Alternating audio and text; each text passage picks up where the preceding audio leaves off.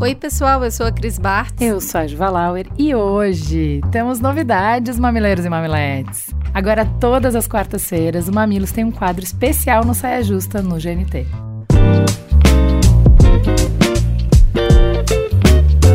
No Mamilos de Saia, a gente vai refletir sobre os conflitos que passamos e a gente fica sem saber como lidar. Sabe aquelas conversas difíceis que cruzam nosso caminho, complicam a vida e a gente tenta fugir? É saia justa com amigas, com filho, com sócio, com chefes, com crushes. Além de assistir o Mamilos na TV, você também vai poder ouvir esse quadro no nosso feed. Hoje, a polêmica é crise na relação. Quer dizer, ainda não é uma crise, Cris, mas provavelmente vai ser. Deixa eu explicar. O Orlando começou a namorar há pouco tempo com a Maria. Sabe aquela fase apaixonada do namoro, hum, Juliana? Delícia, hein? A gente quer o quê? Ficar juntinho o tempo todo, apresentar ali pro crush o seu melhor lado, suas habilidades. Ai, que delícia, né, Cris? Só que assim, não é delícia pra Maria, não. Delícia é tudo que ela não acha da comida do Orlando. Pelo contrário, tadinha. Ela simplesmente odeia tudo que ele faz. A gente, tadinho de quem nessa história, né?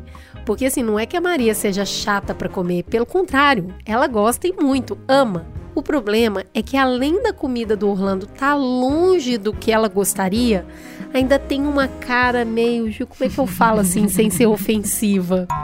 Ai, gente, comida é feia, ué.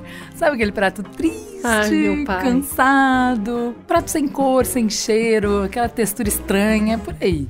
Eu fiquei triste só de ouvir a descrição. Só que, né, início, gente, é o que eu falei. E é claro que para não criar climão, a Maria finge que ela gosta da comida Ai, do Orlando. Que boa ideia, hein, Cris? Aí ela finge que o que acontece é isso mesmo, ele dobra a aposta.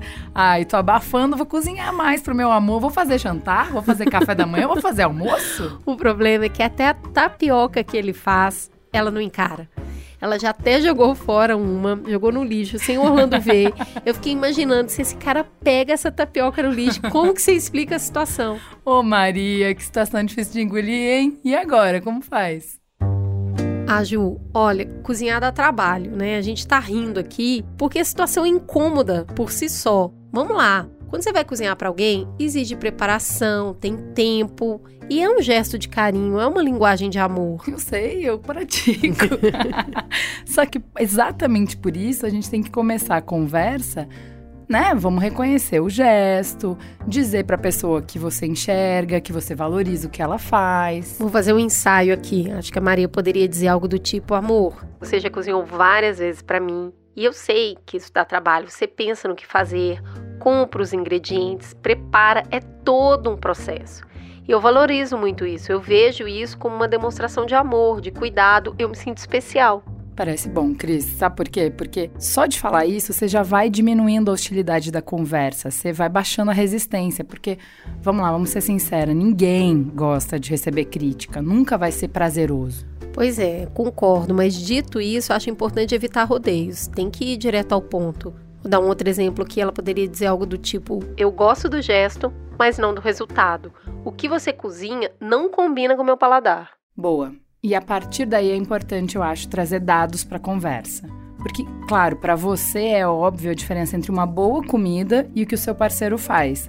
Só que se ele acha que ele está arrasando, é porque vocês têm referências diferentes. Com né? certeza. E tá tudo bem, né? É uma boa oportunidade, inclusive, para as pessoas se conhecerem melhor. Acho que a dica para a conversa ser mais produtiva aqui é focar em exemplificar o que, que você gosta ao invés de ficar apontando tudo que te incomoda no que o outro está fazendo, nesse caso aqui na comida. Uhum.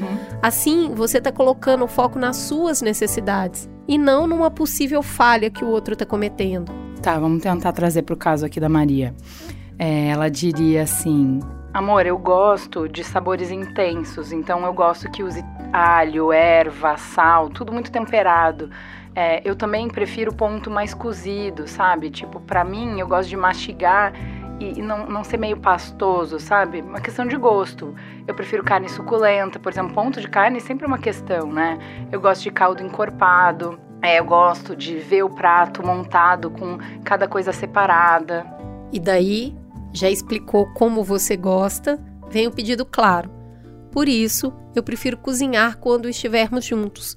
Ou ainda, Eu prefiro que a gente gaste o nosso tempo se curtindo e a gente peça comida fora.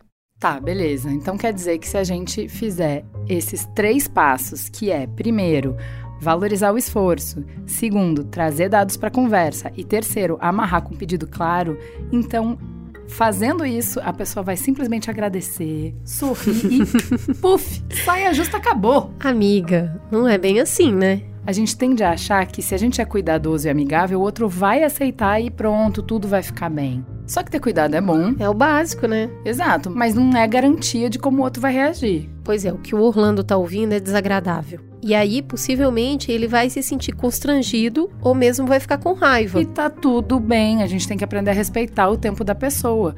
Pensa bem, você teve a oportunidade de falar o que você sente. Agora é sua vez de dar espaço para os sentimentos do outro.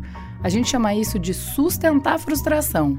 Segura sua onda, amor. É bem isso mesmo. O importante é que ele tenha espaço para digerir essa conversa e que a mágoa passe. Afinal de contas, tudo passa. Menos passas no arroz, Cris, que aí não dá. Mas ó, essa relação tá começando. Se essa frustração já for insustentável e vocês terminarem, bom, talvez seja bom pensar que vocês estão na real economizando tempo um do outro. É uma boa reflexão que nos ajuda a ir ao encontro do diálogo. E se você também está precisando ter uma conversa difícil com alguém e não sabe por onde começar, manda sua história aqui pra gente. O link está na bio do Instagram do Mamilos. Um beijo e até o próximo Mamilos de Saia.